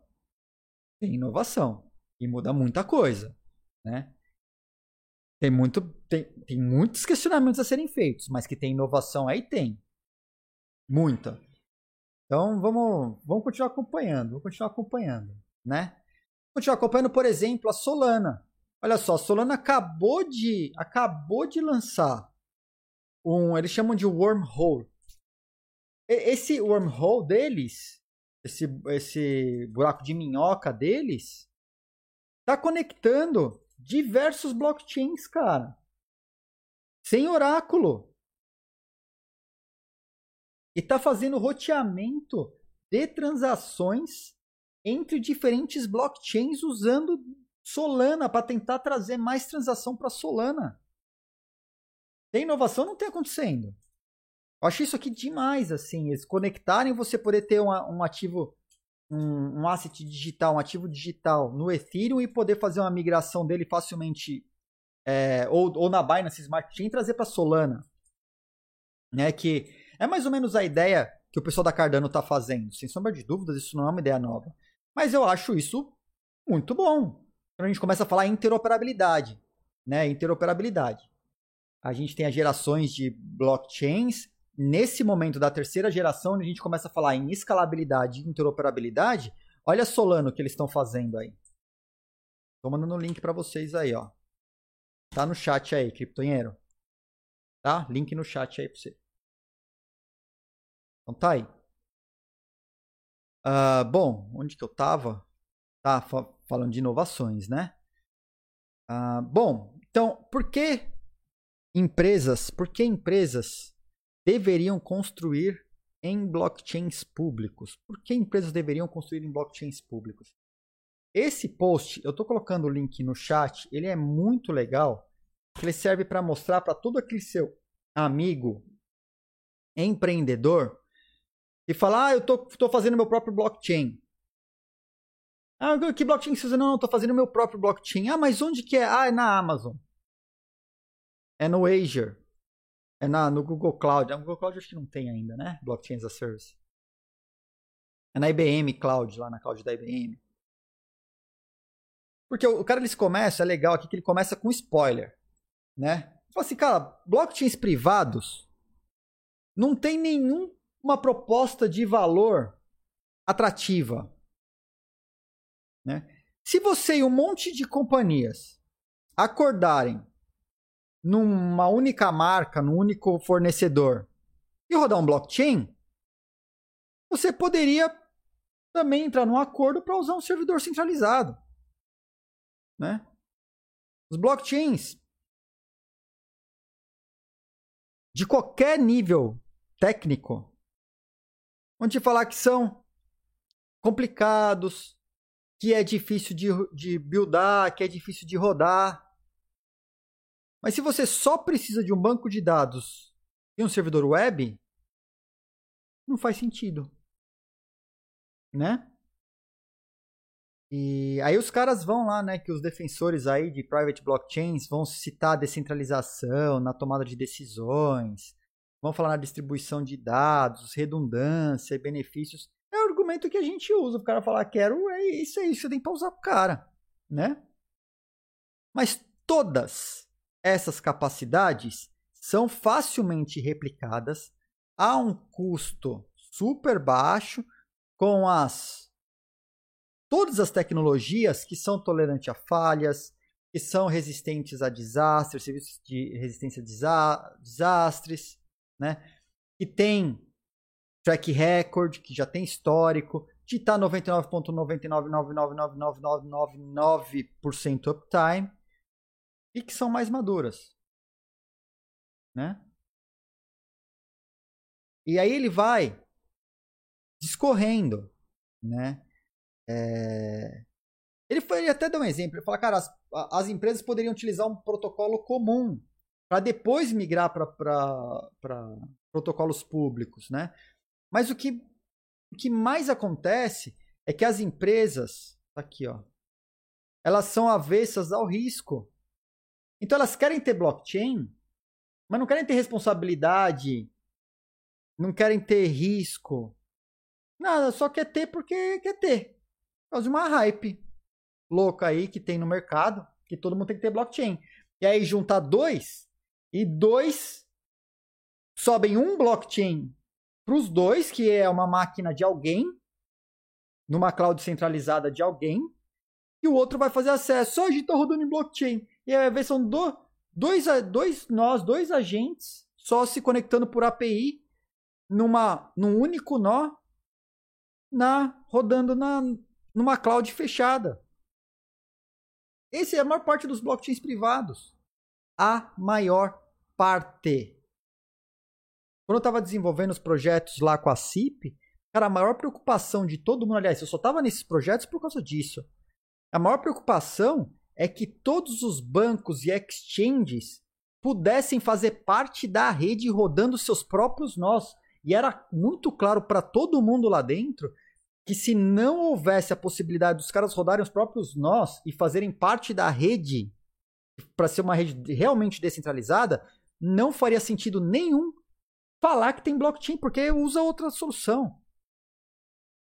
Né? Então, para fazer uma coisa, era privada, permissionada, mas em ampla escala, faz sentido. Agora, não faz sentido você pegar cinco aí e, e, Ah, vou fazer um blockchain próprio. Aí você começa a pulverizar esses protocolos aí que um não conversa com o outro. Porque aí pega um outro ponto da cadeia de fornecimento e o cara está conectado em outro blockchain. E aí não fala com o blockchain que você está conectado porque não é o mesmo. Né? Então não faz sentido, muitas vezes. E aí os caras montaram esse post aqui, que é muito bacana. Que é muito bacana, né? E ele, ele defende o Ethereum, porque provavelmente é o blockchain mais avançado hoje, hoje, né? é o blockchain público mais avançado para você poder rodar sistemas e conectar mais, mais instituições. E eles falam, cara, você tem o um dado sensível, fica com você. Você autentica, põe as provas de transações, essas coisas, né? E aqui ele conclui, né, dizendo que as redes privadas parecem muito com as intranets privadas, né? Elas não vão desaparecer, não vão desaparecer. Mas vai ser muito menos estratégico. E aí a empresa ela se frustra, né? Que nem uma empresa que, que usou, no caso, a Original Mai para começar a fazer um projeto usando blockchains públicos, aí foi convencida por uma Amazon da vida aí. Não, usa o nosso blockchain. Agora os caras estão construindo o blockchain deles. Onde só eles, só eles usam. E não faz sentido nenhum. Mas é a opção dos caras né? Não tem problema. Usaram original porque era barato, tinha as APIs lá, podiam utilizar, construir em cima, entenderam como funcionava, chegou a Amazon e falou: ah, te dando crédito aqui. Faz seu próprio blockchain. Eu já tô fazendo o próprio blockchain. Não é nem um negócio dos caras. Não é nem um negócio dos caras. Mas tem uma porrada de empresa que levantou milhões de reais com a Original My. E não é blockchain, não é, não é o nicho dos caras. Não é. Não é. Mas por ter blockchain, tiveram a possibilidade de levantar muita grana aí. Né? Bom, pelo menos a gente ajudou. Ajudou, continua ajudando o mercado. Né? Ajuda o governo, ajuda as pessoas e ajuda as empresas também a, a se fundiarem. Né?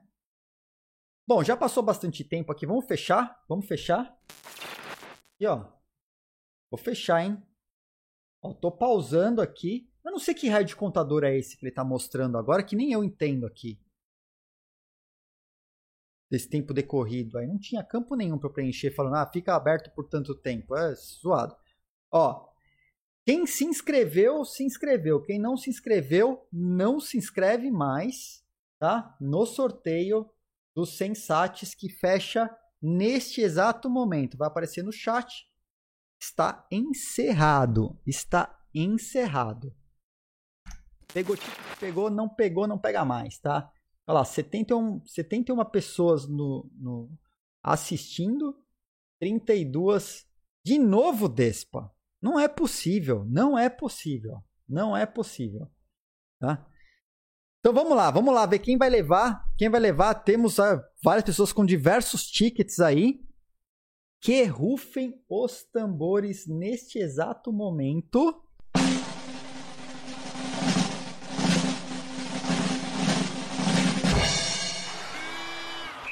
Bin! Não é possível! Não é possível! Não acredito. Bin levou? Não, tem, não. Ah, meu Deus. Tem a galera aí que tá que tá, hein? Vou fechar aqui. Bom, Bim, me manda, me manda aí. Parabéns. Parabéns. Parabéns aí, levou sensatos no sorteio de hoje, tá? tá roubado, não foi você, né, Irashid? Esse troço tá, tá, tá viciado, não é possível. Cadê o Bin? Entrou com quantos tickets? Aí nem consigo ver quantos tickets ele entrou aqui. Só a entrada recente que mostra aqui. Mas foi o Bin. Foi o Bin. É o que ganhou a Trezor, ele mesmo, Alex. Ele mesmo. Caramba, mano. É dose, hein? É dose, hein? Tá, mas Bin levou, me manda, me manda, me manda um invoice aí, Bin. Pode ser no aqui na, na por sussurro, pode ser no Twitter, me manda invoice de sensates aí, tá? E amanhã eu faço outra, amanhã eu faço outra, amanhã tem mais, tá? Vamos voltar, vamos voltar. Onde a gente estava? Tava falando aí das das empresas e seus blockchains privados, né? É, alguma coisa pra ele ter na Trezor, pra colocar na Trezor, né? Alguma coisa pra colocar na Trezor. Ô, Thiago! Parabéns, Edir. Dois meses de muito conteúdo de qualidade. Obrigado, obrigado, Thiago. Tamo junto, cara. Valeu pelos dois meses aí, valeu pelo Prime. Valeu, tá junto aí na. pois é, pois é. Você viu, né, Ras? Tem um, tem um emote aí, ó. Eu tenho um emote. Ixi, mandei, mandei um Satoshi junto aí, ó. Emote aí do Michael Scott também, junto com o Noah. Aí também tem um emote novo no chat. Tem Marreco também. Aí voltando, ó, a Forrester, os caras fizeram um report, até só para complementar o tópico ainda, para não, não, antes de terminar ele, né? Eu tinha esquecido disso aqui. O, os caras é sobre o uso de blockchains pelas empresas, né? E as empresas elas consideram o uso de blockchains públicos. Então tem esse report aqui fala assim: "Ah, 75 disseram que poderiam usar blockchain público no futuro". Que interoperabilidade é uma preocupação para private blockchains. Sem dúvida, né? E que é exacerbado quando empresas começam a fazer suas próprias redes. Por que será? Por que será? Né? E usar blockchains públicos você usa um, um protocolo em comum. Assim, na nossa cabeça é fácil entender. Na cabeça dos caras eu não entendo o que se passa. Né? Pena que a Trezor não suporta Lightning. Manda esses insights pra mim que eu cuido pra você. Olha os caras aí. Ô, Bin, não cai não, hein? Ô, Bin, olha os caras aí, ó. Ó, tem, são, são, discípulos do Pump aí, ó, pra, pra né? Bom, olha só esses números que interessantes aqui, ó. Por que, que você quer blockchain? Para preservação de dados, integra é, integridade de dados. 52% acha que tem a habilidade de construir novos modelos de negócio, né, é, que vai aumentar a eficiência operacional em 50% é, acredita, né, e por aí vai. Eu coloquei, coloquei, coloquei até no chat para vocês. Mas o mais, o, talvez o, o gráfico mais importante para mim aqui, ó, eu acho que é esse aqui. Aqui, ó. Ele fala assim, é, quando sua organização planeja, né, é, vir para blockchain, e aí, olha só, a galera fala, né? 72% diz que quer ir para blockchain público. 75%, né? Diz que quer ir para blockchain público. Mas quando fala, quando você vai para blockchain, olha só isso aqui, ó. Planejando integrar nos próximos 24 meses, olha a, ma a maioria aqui, ó. E olha para blockchains públicos para quando cai isso. Então é ladainha dos caras. Ah, a gente vai para público sim, a gente vai para público sim. Aí vem uma uma das perguntas aí para para balizar. Olha só. Aqui, ó. Ah, você, você é, quando sua empresa vem para blockchain, interessado, mas sem planos para implementar, blockchain público, 41%. Cara, cara, cara nem sabe o que está acontecendo no mercado. Eles nem sabem, nem sabem. Olha só isso aqui. É, qual das questões aí descrevem o seu a sua rede de blockchain atual? Melhor descreve a sua rede de blockchain atual. A gente começou nossa própria rede. 67%. E estamos participando em uma outra rede. 31%. Sou membro de um consórcio 1%. Enquanto o pessoal não cai na real, é óbvio que tem uma galera que está fazendo rios de dinheiro com eles aí. Uma galera que está fazendo rios de dinheiro com eles. Né? E empresas gastando aí. Porque marketing, né? Por marketing. Tem uma aqui, ó. Ah, galera, 45% respondeu que está preocupado com interoperabilidade, né? E tinha uma. Tinha uma que falava que os caras estavam sendo. É, força, se sentiam forçados ou impelidos a usar blockchain. Cadê? É, é nessa? Planning, implement, expanding. Aqui, ó. Tá recebendo. Por que, que você usaria, né? Aqui, ó. Pressão do mercado em adotar o blockchain, porque os meus concorrentes estão usando 34%. E um em cada quatro se sente pressionados a se juntar numa rede porque outra empresa ou consórcio já está fazendo. Já, já começou o negócio. Um em cada quatro. É muito alto. É muito alto o número. Os números são muito altos. Por pressão. Então, assim, que, por que você quer blockchain? Porque o mercado quer, porque meu investidor está me pressionando. Porque tem que ter.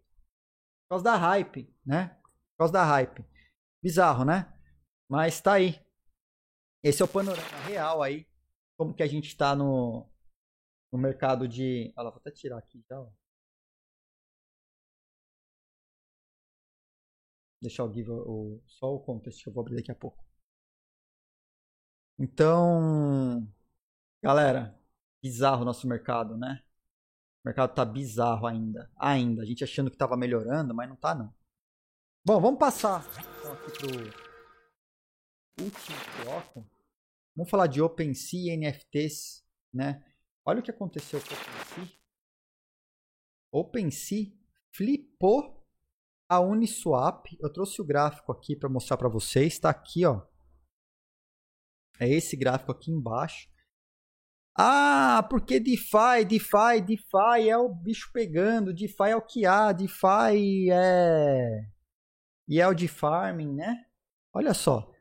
Essa linha aqui é a da OpenSea. Tá? Essa linha é da OpenSea. Essa aqui é da Uniswap. Foi embora OpenSea. Foi embora. No ritmo essas coisas estão, a Uniswap não tá nem com cara de que vai vai chegar lá, que o DeFi vai chegar no que está acontecendo com, as, com os NFTs. Então, olha só, eu venho falando aqui faz tempo. Olhem com carinho para esse mercado. A gente já viu que está surgindo agora DEX de DeFi Estão fazendo a Uniswap dos. Do, desculpa. Papaga. Decks de NFT. Estão fazendo a Uniswap dos NFTs. Porque tem um mercado crescente que vai aparecer agora. Não apareceu ainda. E vai bombar. A gente está falando de um serviço que é do OpenSea, que é parcialmente centralizado ele ainda pode ser totalmente descentralizado. Tá? Então, vamos, vamos acompanhar. Tô falando, tem alguma coisa acontecendo no mercado de NFTs que dá para ficar de olho e que flipou o mercado dos, da, dos DeFi aí. Flipou. Olha só para onde vai aqui. Você pegar, vou pôr, vou pôr o link para vocês. Vou pôr o link no chat. O nome desse gráfico aí na DIL é Ethereum depois do 1559. Para vocês acompanharem e terem uma ideia do que está acontecendo aí. Tá? tá? Aqui tem taxa de Ethereum, FIIs que eles ganharam versus o, os, os ethers queimados e tal, né? Aqui tem né, os resultados aqui. Em matéria de transações. Quanto ao OpenSea está queimando, está em primeiro lugar. Depois vem X Infinity. Tá, tá acelerando esse, esse mercado, hein? Tá acelerando. Que mandou no chat? Uh, pessoal mandou que vai o que vai mover mesmo o blockchain é o fato de existir apenas um arquivo virtual. Não sei, Despa. Eu não sei se eu, eu tendo a concordar. Eu acredito que existirão alguns sabores diferentes, assim como a gente tem sabores diferentes de Linux. Lá antigamente, nos anos 90, a gente discutia muito sobre qual Linux que vai ficar. Por isso que eu sou desencanado hoje com os maximalistas, porque eu acho que a maior parte deles, não, óbvio, é, maior parte, não todos, né? Mas eles meio que não passaram pela treta que foi que a gente tinha, que a gente tinha no, no, lá em 95, 96, né? O Fábio Oliva que tá aí, né, eu acho que ele vai se lembrar mais. Mas a gente, cara, era religião. Era religião. A gente tinha a nossa religião do Slacker. E a gente fazia bullying com todo mundo que usava Red Hat. Conectiva, olha lá o Nomad, usei muito conectiva. Cara, a gente, a gente tirava muita onda, a gente não era bonzinho. Até tanto quando você falar maximalista tóxico hoje, eu, a gente não era bonzinho, tá?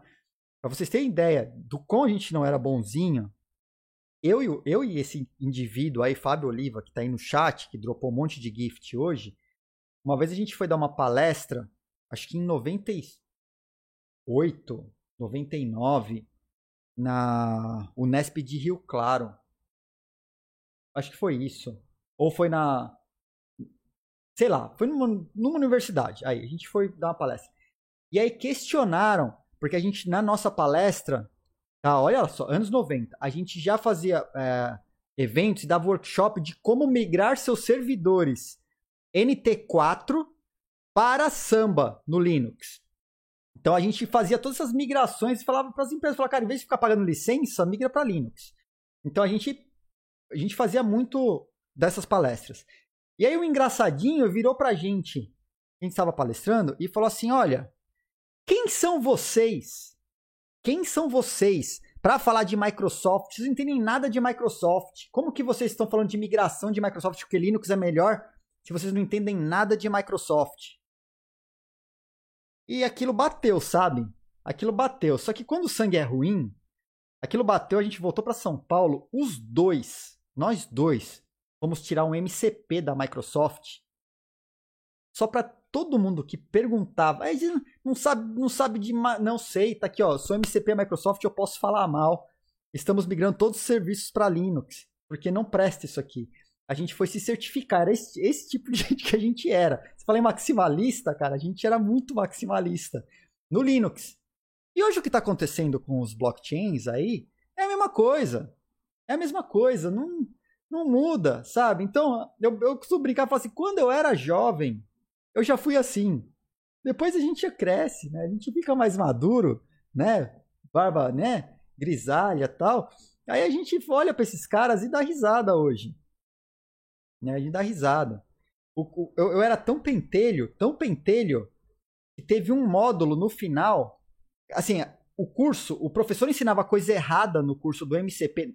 Cara, curso MCP da Microsoft. O cara ensinava coisa errada e a gente, a gente parava e corrigia. Porque a gente a gente entendia muito de protocolo. A gente, cara, a gente entendia bastante de protocolo do Windows para poder falar de quais as falhas, né? Principalmente samba, a gente contribuiu com uma porrada de projeto, a gente fez um monte de coisa. Aí, o, o, o professor, pra você ter ideia, o último módulo eu acho que eu perdi, eu perdi uma prova no último módulo, porque eu estava trabalhando, era algum projeto que a gente estava fazendo, tal, tava trabalhando, não lembro o que aconteceu, eu perdi uma prova, perdi um módulo, alguma coisa assim. E aí o Fábio formou e eu não. E eu não. Aí esse cara, eu encontrei com ele num, num, num evento, o cara da, da, da Microsoft, né, o, o né, lá, e o cara foi, porra, cara, É sério, eu sabia tudo do, do, do, do módulo lá, você sabe, cara, eu só não fiz a prova tal. Aí o cara falou, meu, assim, tem, tem que fazer a prova, tudo. Eu falei, velho, você vai querer mesmo que eu volte pra sala de aula? Tem certeza? Na semana seguinte chegou na minha casa por correio. Creia. De, de, tão impossível que a gente era. Tá? De tão impossível que a gente era. Os caras lá com os redes, é, roteadores da Cisco, tudo lá proibido usar na sala de aula para não baixar software, não ficar atrapalhando sala de aula com internet e tudo. Uns caras aí hackearam os, os, roteadores lá do da, da de onde estava tendo curso lá da escola e ficava o que o professor falava, a gente baixava manual, documentação em tempo real da Microsoft e mostrava para os caras, não, professor, você está errado, não é isso porque é, eles tinham a documentação deles e a gente baixava em fóruns, tudo falando, não, isso, já, isso é vulnerável. Não, não é, não, não, isso aí, cara, é vulnerabilidade, você invade assim, assim, assado e tal. Onde você achou? A gente tá aqui, ó, acabei de baixar. Como que vocês baixaram? Não tem internet? Eu falei, então, tem, né? pois é. Pois é, os caras eram impossíveis, impossíveis. Mas isso na época de juventude, né? Então, por isso que eu falo, cara, essa esses maximalistas de hoje aí não, não viram nada. Não, vi, não viram nada, né? E, assim, a gente fez. Eu tô, tô nesse mercado há bastante tempo, né? A gente viu bastante coisa acontecer. A gente só vê um reflexo disso acontecendo de novo. Então, quando fala sabores, um blockchain só para dominar todos os outros, eu não acredito. Eu acho que existirão alguns projetos que vão funcionar muito bem para determinadas coisas. Projetos para escalar, projetos para pagamento, projetos, por exemplo, rodando esses lending, é, empréstimos, é, aluguéis. Eu acho que vão funcionar em diferentes blockchains com propostas diferentes. Tá? Eu realmente acredito. Assim como o Linux. Tá? Só para arrematar, Linux você tem diversos sabores de Linux. É, blockchains você vai ter alguns sabores de blockchains também. Tá? Hoje a gente sabe que os blockchain, os, os Linux que são mais usados no mercado, muitos deles são baseados em duas famílias, né? Tem uma família do Debian, uma família do Red Hat e mais uma ou outra. Eu acredito que vai ser muito parecido. Vai ser muito parecido. Não vai ser diferente disso, não. Vão ter alguns. Não vai ter um to rule the all. Não vai ter, não. Tá? É, bom, continuando então aqui nos, nos, nos NFTs para a gente arrematar, né? Para a gente arrematar. Olha só. Ether Rock foi lançado logo depois do, do, dos CryptoPunks. Tá? Cara, foi comprado por 45 Ethers. Esses, esses Ether Rocks, são as pedras são todas iguais. Tá? As pedras são todas iguais. Só muda as cores. Tá aqui, ó. Ah, mas não é, não é possível que pagaram 45 Ether, 135 mil dólares numa pedra. Veia, pagaram 45 Ethers nessa pedra. Pagaram, tá lá.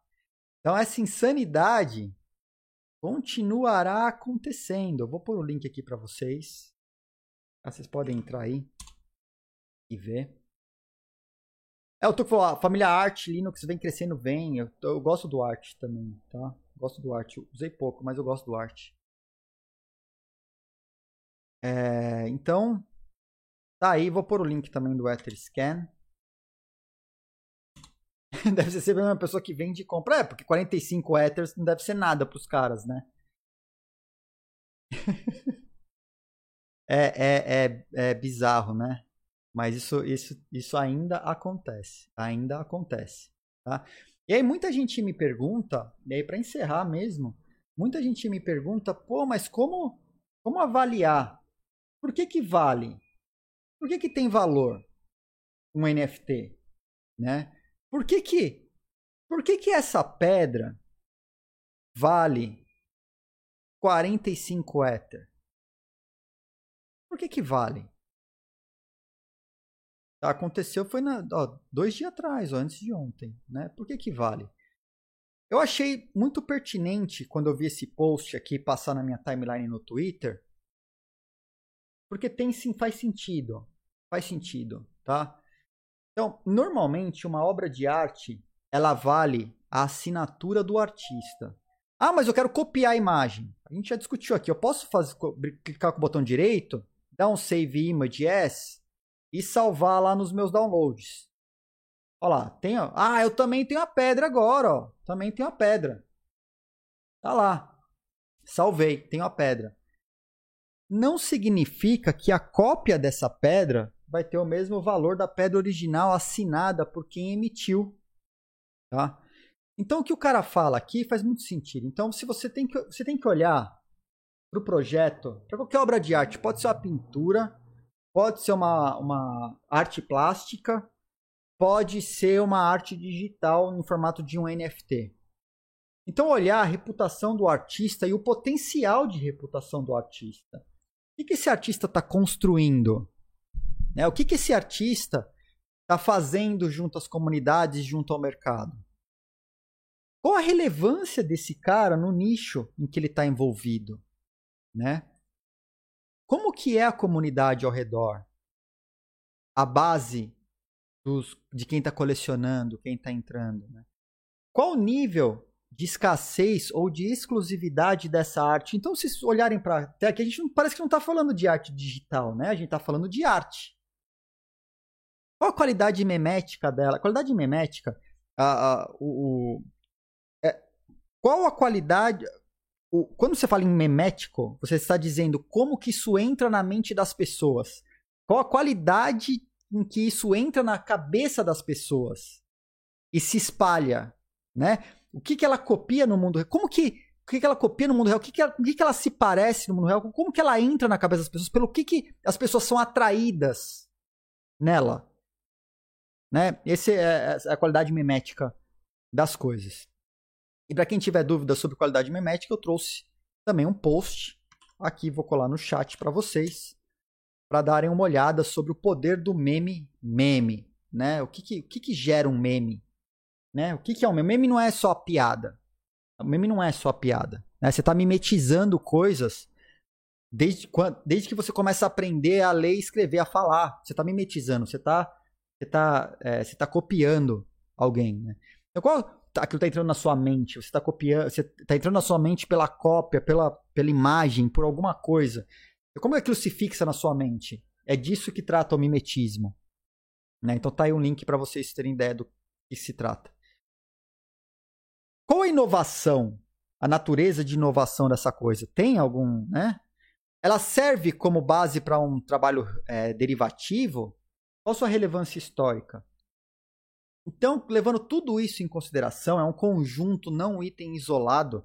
Esse conjunto de coisas ajudam a valorar, a entender a, a, o valor, o valuation de uma obra de arte, seja ela digital ou não digital.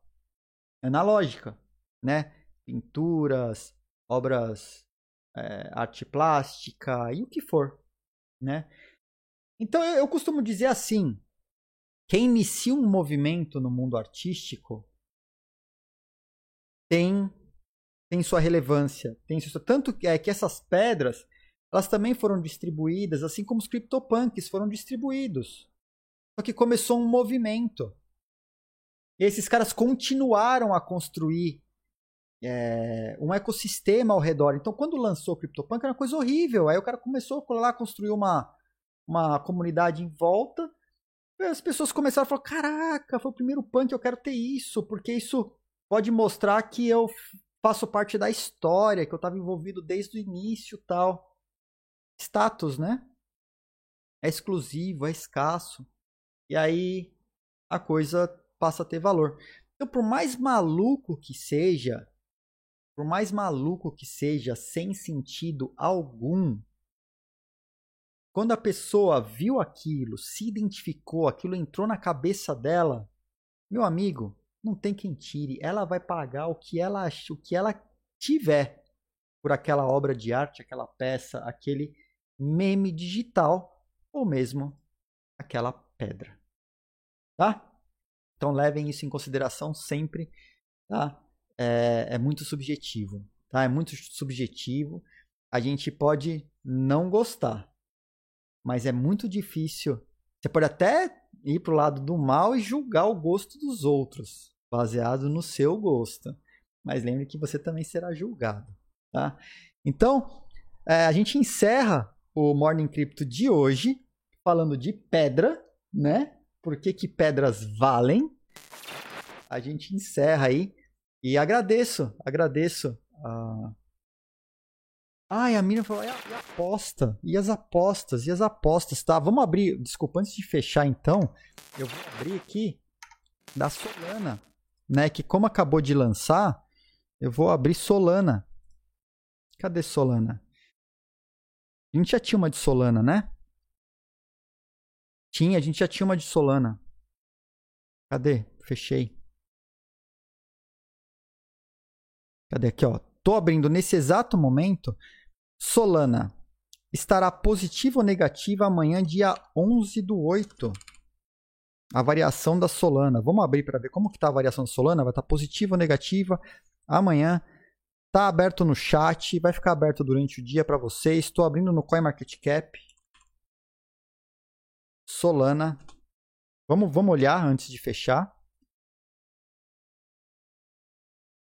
Solana Sol. Olha que maravilha, hein? Ó. Solana 6,59%.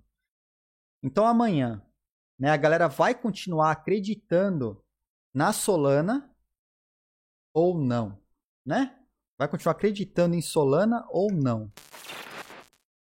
Agora sim, tá? Então, baseado no que a gente viu aqui, lançou interoperabilidade e tal, o que vocês acham, né? Vamos entender o sentimento aí da galera através dessas apostas com os bloquitos. Lembrando que o bloquito você minera assistindo o nosso programa Morning Crypto todas as manhãs às 8 da manhã aqui no canal da Twitch, twitch.tv barra TV onde a gente tem aqui diariamente sorteio de Satoshis, tem sorteio da Trezor que está aberto aí assim que a gente chegar a 150 inscrições de novo, né?